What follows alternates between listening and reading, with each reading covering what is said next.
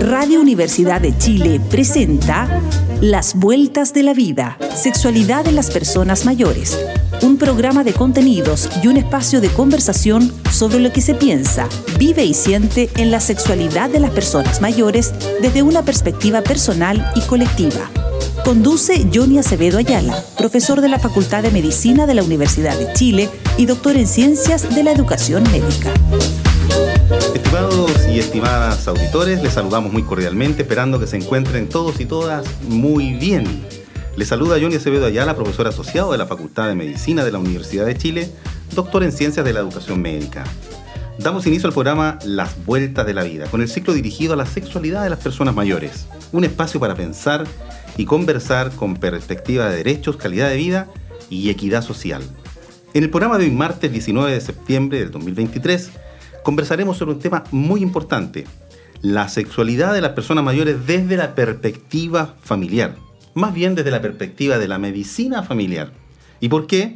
Porque nos acompañan dos excelentes invitadas. Ellas son Camila López y Cristina Sepúlveda, médicas actualmente en proceso de formación de la especialidad de Medicina General Familiar de la Facultad de Medicina de la Universidad de Chile.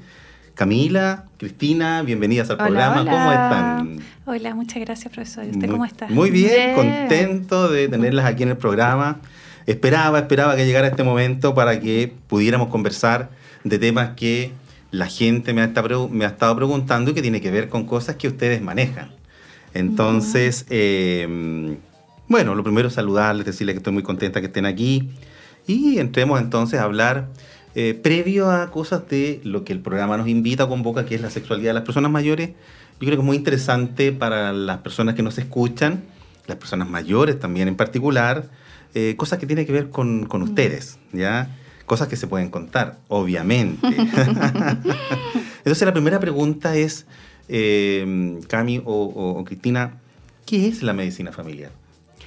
Bueno, eh, voy a darme la palabra por favor. para poder responder en nombre de mis compañeros.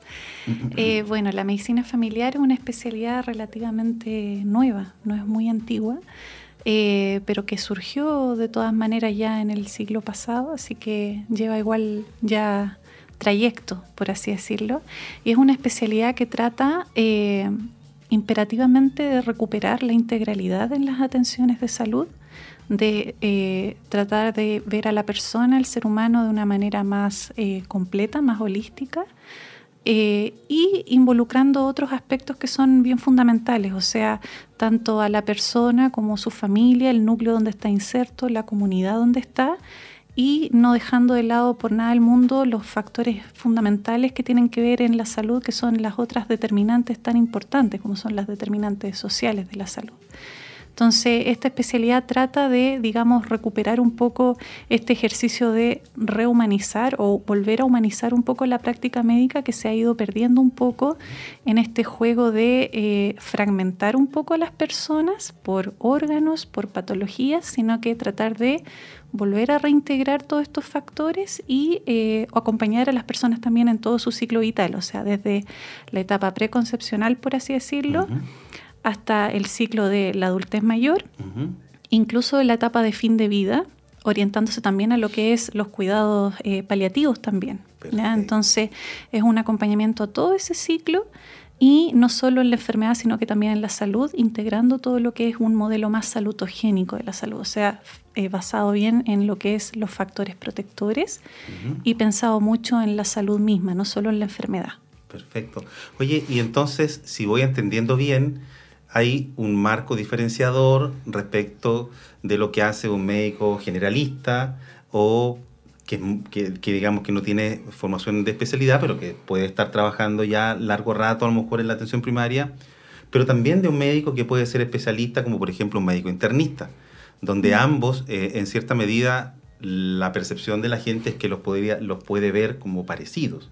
Pero me imagino yo que hay algunos rangos distintivos que los diferencian respecto de lo que estaba conversando ya Cristina, pero, pero hay, hay cosas que se podrían profundizar más y que hacen esta diferencia respecto a un médico general y un médico a lo mejor internista u otra especialidad, mm.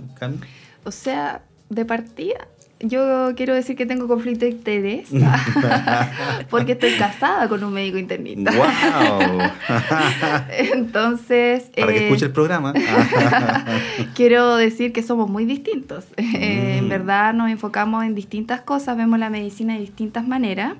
Y un médico internista mucho más eh, apegado al libro, a lo científico, más dirigido a, a, la célula chiquitita, así como funciona el órgano en sí y nosotros vemos un poquito más de todo, ¿cierto? Sabemos un poco de lo que hacen los médicos internistas, no tan específico, pero también sabemos un poquito de todo para poder ayudar em, en los consultorios, en los SFAM que se conocen, eh, a la persona y a la familia en su totalidad. Entonces, si bien él se va como mucho el libro y todo a lo específico, mi marido conoce esa cosa ahí. Muy de la eh, especialización, digamos. Claro, nosotros no nos vamos tan a lo específico, pero sí eh, abarcamos más áreas. Perfecto. No somos los expertos, expertos como del órgano del hígado, pero sí eh, lo conocemos, podemos tratar algunas patologías y algunas enfermedades del hígado, pero vemos todo lo otro también. Mira. Entonces son miradas. Muy interesante y, y, me quedó dando vuelta algo que también Cristina estaba relevando respecto de esta integralidad más biopsicosocial, pero creí entender también con un componente humano, dijo, me parece, Tina. Por tanto, desde una cercanía en esa relación con el paciente y sobre todo con su mm. familia, ¿no? ¿Estoy, eh, eh, ¿Eso? Sí, es como que aporta una mirada más longitudinal, eh, de, claro, no hacer diferencia por edad, género, etcétera, ninguno de esos otras determinantes. Ni socioeconómico, ni dónde vive, ni de dónde viene. Claro, claro. Entonces, de raza, estirpe o condición, dice el Código Civil. Algo así más o menos. Vemos a la persona.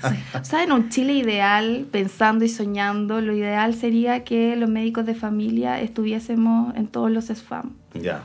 O sea, que la primera línea de batalla de la salud esté compuesta en su totalidad por médicos de familia y ojalá... Eh, se vaya compartiendo esta visión también, tanto como de las personas mayores como de las personas mismas que son usuarios del día a día en la atención primaria, como de los que están más arriba. Correcto. Oye, leía yo en la historia eh, de la época medieval, más o menos siglo XII, hasta principios del Renacimiento, que existieron eh, una categoría que se les llamaba barberos. ¿ya? Los barberos eran personas que se dedican a la barbería, evidentemente, que eran muy expertos en, la navaja.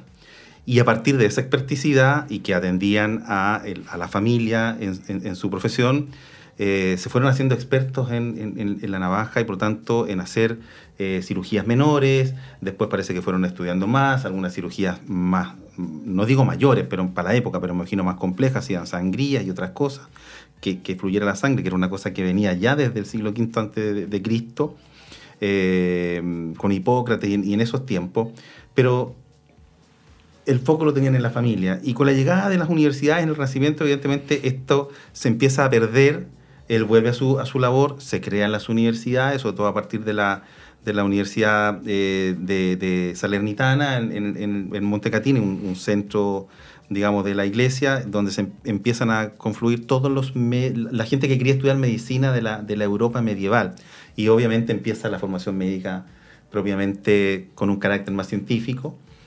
Y así, bueno, después llega a, Perú y se expande por América y, bueno, y por el mundo.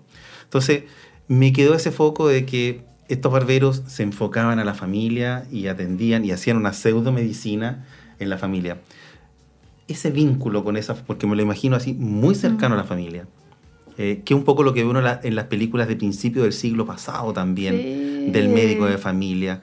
¿Es esa la medicina de familia de hoy día o, hay otro componente que, lo caracteriza, digamos, o cambió? Yo diría que eso es lo que trata de instaurarse en la formación, de que logremos generar algo un poquito más allá.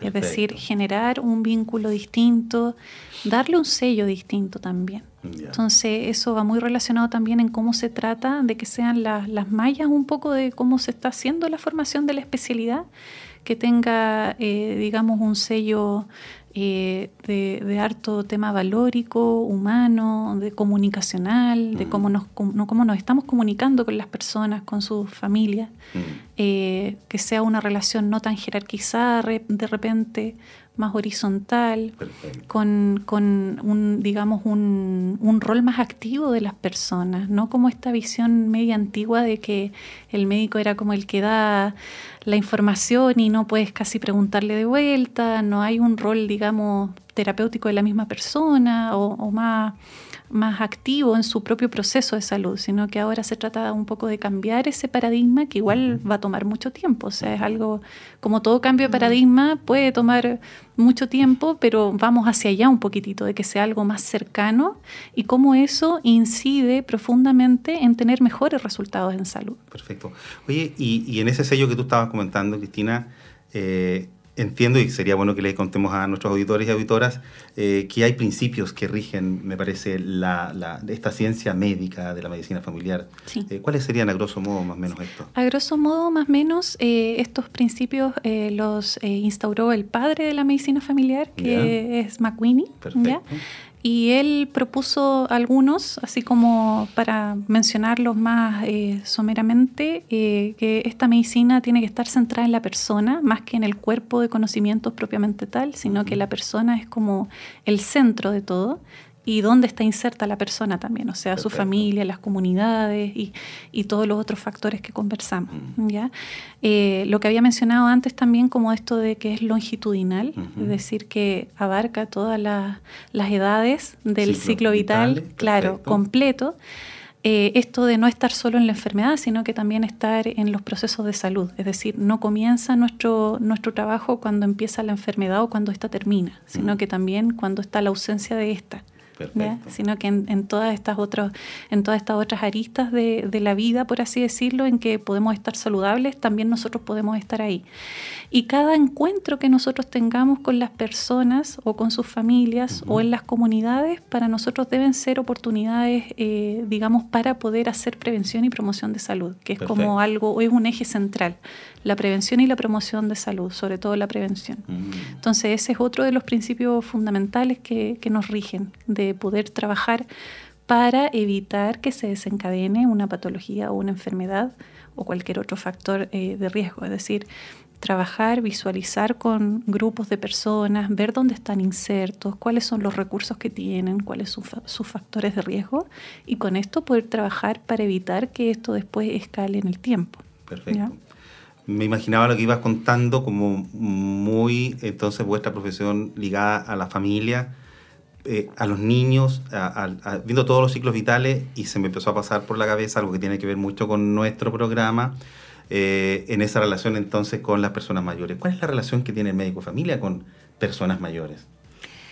Uy, yo diría que cercana, o sea, es parte de nuestro objetivo y trabajo del día a día como médicas de familia el poder trabajar con personas mayores. En general, las evaluaciones que hacemos nosotras eh, incluye tanto la parte biológica, o sea, ver cómo está el cuerpo, lo psicológico, que en el fondo es cómo está la mente, cómo está el ánimo, lo social, que es para ver cómo está cierto el entorno, dónde está esta persona mayor, eh, inclusive el tema espiritual, ¿cierto?, de las personas mayores, llámese religión, fe, creencias en general.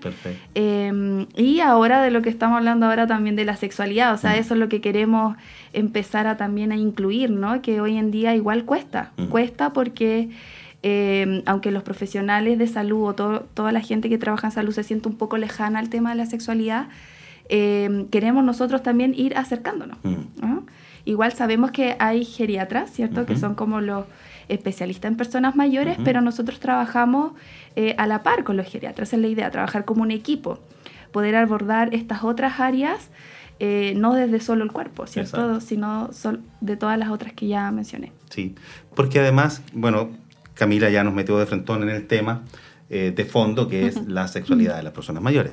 Lo que he estado explorando, eh, conversaba con una amiga ginecobstetra, me dice, Johnny, nosotros, yo al menos nada, yo me dediqué a la ecografía, no tengo, pero en general en la especialidad me dijo, no es algo que nosotros estemos metidos en esa temática de la sexualidad de las personas mayores. Y le dije, eh, y estoy intentando entonces, eh, intencionando cómo poder traer a una ginecobstetra, puede haber sido uno o una, pero lo que me están recomendando es que tiene formación en sexología mm. y me gustaría saber qué es lo que ha explorado, cómo lo, cómo lo está viendo ella desde, desde su praxis médica. Y me he encontrado en revisiones que no hay tampoco publicaciones desde la geriatría con sexualidad de las personas mayores, mm, casi nada. Y lo que he sondeado es que parece que también es bien poco lo que desde la geriatría están abordando. Voy a intencionar después también de, ojalá, traer algún invitado eh, geriatra, él o ella, para un poco ir viendo justamente lo que, porque tengo la relación que el tema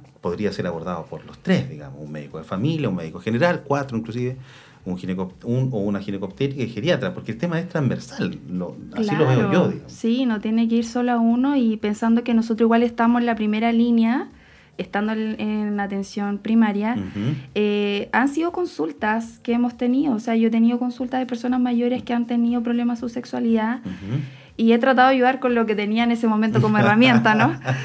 Eh, pero me ha pasado y es un tema tanto tabú eh, que se siente un, poco incómodo la persona mayor en preguntar, es como, gracias por preguntarme si aún tengo relaciones sexuales en el fondo. Exacto. Eh, gracias doctora, en el fondo como no quería hablarlo, me da vergüenza, ¿no?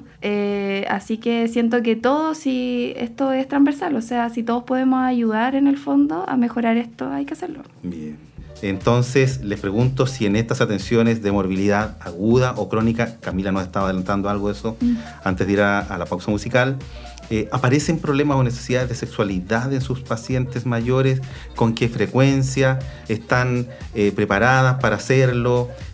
¿Hay equipo para poder empezar a, ver esto en la atención primaria o en los centros de salud familiar, que es como el nicho natural donde ustedes se desempeñan? Yo diría que respondiendo un poco al tema de la frecuencia, varía harto dependiendo de donde estemos situados, pero en general estamos eh, enfrentándonos a un gran número de personas mayores, cada vez más. Eh, nuestra población sabemos que va hacia un camino de, envejecimiento ya. Y, en cuanto a eso, eh, es frecuente, diría yo, al menos de nuestra experiencia y lo que hemos conversado con nuestras compañeras en la realidad más o menos de la atención primaria, toparnos con, con estas consultas ya, ya sea en distintos contextos, ya sea en un control crónico, cardiovascular, un, control de salud mental o, por alguna otra consulta o espontáneo en, morbilidad que se le llama también. Em, pero está todavía, como mencionaba mi compañera anteriormente, esta como eh, sensación como de vergüenza o de pudor de poder hablarlo libremente y muchas veces me pasó también en mi etapa de, de médica general de zona anteriormente en el CEFAM de Miraflores en Viña del Mar, que em, lo dejaban para el final. O sea, mm. estábamos terminando un control y era así como que me pedían... Y, además tengo este problema. Y además tengo esto... Y tu hora ya sabía Claro, claro. Y, probablemente eso era lo mm. más importante para esa persona en ese momento, pero no se atrevían a expresarlo espontáneamente al principio y, casi como pidiendo disculpas.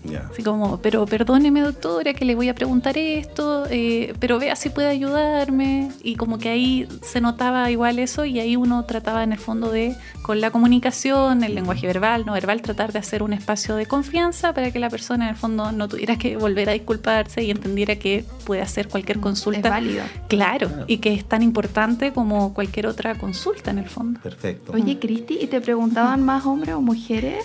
Eh, yo diría que más hombres. ¿Cierto? A mí también me pasó sí, eso. Sí, más hombres. fíjate que la percepción que uno tiene es como que podrían preguntar más mujeres. Mm. En tanto son, las mujeres consultan en los centros de su primera tres veces respecto de a uno o tres a uno en relación a, los hombres. Claro, los hombres como que suelen preguntar si pueden tomar cierto medicamento, o les puede hacer mm. sentir mal o, bien con las mm. enfermedades que tienen. Sí. Y las mujeres, en verdad, como que son las que más se postergan, yo creo. Así que pregunten, por favor. sí, Nos decía la doctora Molero, lo repetíamos en un programa anterior, que es una experta eh, sexóloga a nivel mundial. La tuvimos aquí, ella está en Barcelona, eh, es española, y nos decía, esta es una realidad de Chile y del mundo. Dice, eh, mucha demanda por consulta de sexualidad de las personas mayores, sobre todo en los tiempos que están corriendo, donde hay un envejecimiento poblacional mayor, donde la gente, las personas mayores se están cuidando más. Y decía, eh, de todas esas consultas, el 80% se puede resolver en, la atención primaria o en un centro mm. primario, como un centro de salud familiar, mm. y que tienen que ver con consejerías educativas, informativas, individuales, de pareja, sin ir tanto a lo psicoorgánico. Ir mm. tanto a lo psicoorgánico. Entonces, pareciera, ¿nosotros estamos preparados para eso? O, la consulta de morbilidad aguda de otros tipos nos sobrepasa y porque además en una revisión sistemática que estamos haciendo con, con unas estudiantes de, pregrado que también estuvieron acá, eh, ellas comentaban que eh, en general cuando en, Europa, en, Brasil, por ejemplo, en otras partes, le preguntan a las personas mayores al médico, el médico se echa para atrás, toma distancia mm, mm. y no responde. Eh, lo que da cuenta las investigaciones de que o no están preparados para asumir esa, esa, esa consulta eh, y también pasa con las enfermeras en algunas partes del mundo que están más cercanas a esto y donde hay mm. matronas, ellas, claro, lo abordan, pero es algo que pareciera ser que la gente dice, no, esto no mm. es algo que nosotros nos estén dando respuesta a estas preguntas. Y acá, ¿cómo, mm. cómo creen ustedes? La percepción que tenemos nosotras y que hemos discutido esta temática, eh, sobre todo por la investigación que estamos llevando a cabo, es que no estamos preparados.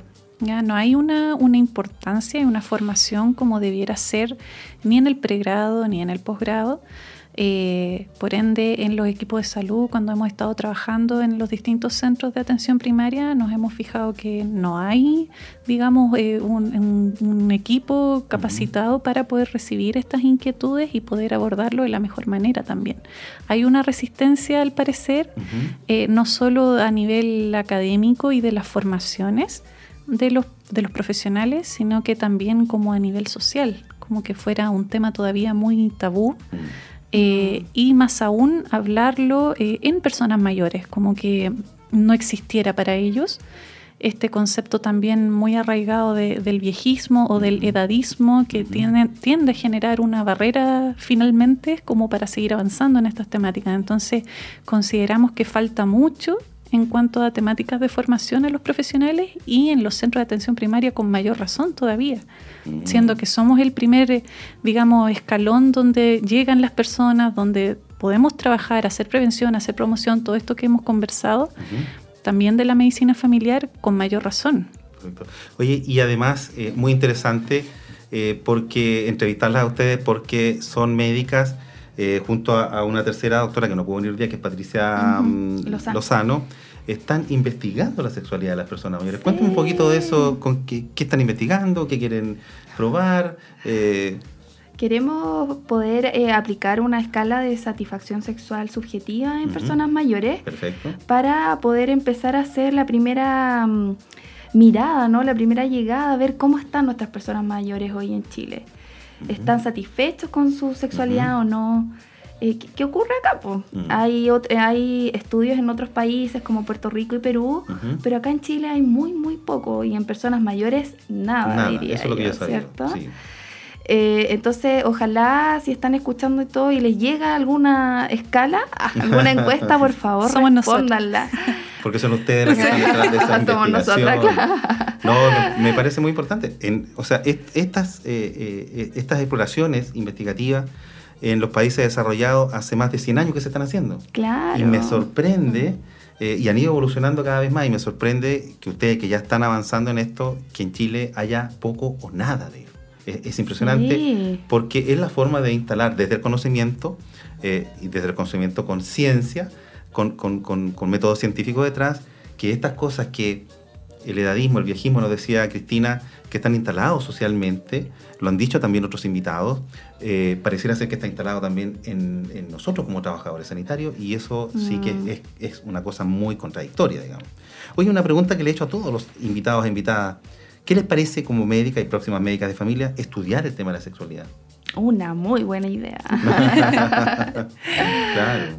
Por todo lo que ustedes han estado planteando ya, digamos. Sí, ¿Quieres profundizar, Cristina? Algo que sería fundamental de poder hacerlo y seguir indagando. O sea, si con las investigaciones que van a empezar a surgir y ya con los trabajos que está haciendo usted, profesor, y, y nosotras como becadas, eh, importante que eso pueda dar pie a que en un futuro, ojalá no tan lejano, porque a esa hora, en el momento que se necesita, eh, que pueda ir surgiendo más interés todavía para generar recursos y con eso eh, con nuevas investigaciones, armar material, poder hacer productos importantes para, para la atención primaria, eh, generar un nuevo camino, yo creo, nuevas aperturas para que esto cambie En el fondo, eh, hacia allá apunta, a generar transformaciones en, pos de, tener una mejor salud para todas las personas. Y por qué no decir que la sexualidad en el fondo es una de las aristas mm. profundas eh, que involucra muchos aspectos bien profundos de las personas, de los seres humanos. Por lo tanto, es importante que esté considerado.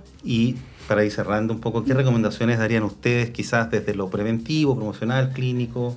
Algo que desde su impronta ya como médicas de familia prácticamente, digamos. Además de lo que ya han comentado.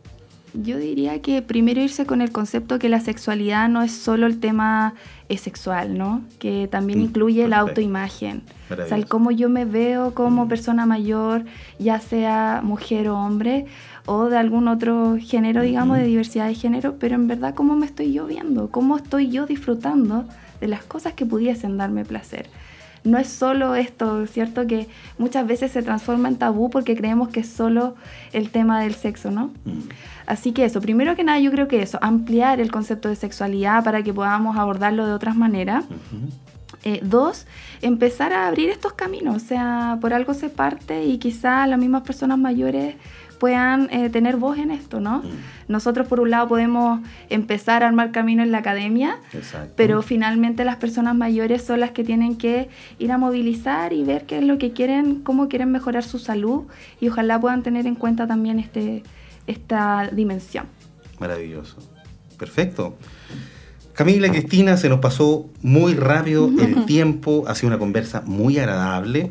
Creo que ha sido muy clarificador el programa eh, y yo estoy convencido de que estas nuevas ideas que ustedes tienen como médicas de familia, con estos principios, con el estar centrado en la persona, en este caso en la persona mayor, mirándola desde la integralidad, donde la sexualidad es un componente importantísimo que ellos mismos están relevando, por eso nosotros estamos reaccionando frente a esto, eh, va a abrir caminos. ¿Ya? Mm. Muchísimas gracias por la oportunidad eh, de haberlas tenido acá y palabras al cierre para que se despidan de nuestros auditores y auditoras. Oh, saludos, muchos cariños, espero, eh, las esperamos en el fondo, ¿no? En el CESFAM, los y las esperamos. Y agradecer por la invitación, así que muy ameno este espacio y agradecida siempre. Muchísimas gracias. Y le han dejado la vara alta a los médicos generales, a los médicos de familia, y esperamos que no tenga problema con su esposo, que, es internista. no, va a escuchar esto, ah, va a escuchar el programa. Qué bueno, qué bueno. Bueno, el sentido del humano que esta profesión le incorpora entonces. Así termina las vueltas de la vida con el ciclo dirigido a la sexualidad de las personas mayores en el 102.5 FM de tu dial. Recuerda revisar el programa de hoy en la página web de la Radio Universidad de Chile o Radio Universidad de Chile online y busquen la pestaña Volver a escuchar. Además, ya saben que pueden escuchar o descargar mm, este programa o nuestros programas directamente desde Spotify y otras redes sociales. Les esperamos, como siempre, la próxima semana, martes a las 11 de la mañana. Reciban un fraterno abrazo y que tengan una excelente semana. Chao, chao. Chao. Chao. Radio Universidad de Chile presentó Las Vueltas de la Vida, Sexualidad en las Personas Mayores. Un programa de contenidos y un espacio de conversación sobre lo que se piensa, vive y siente en la sexualidad de las personas mayores desde una perspectiva personal y colectiva. Condujo Johnny Acevedo Ayala, profesor de la Facultad de Medicina de la Universidad de Chile y doctor en Ciencias de la Educación Médica.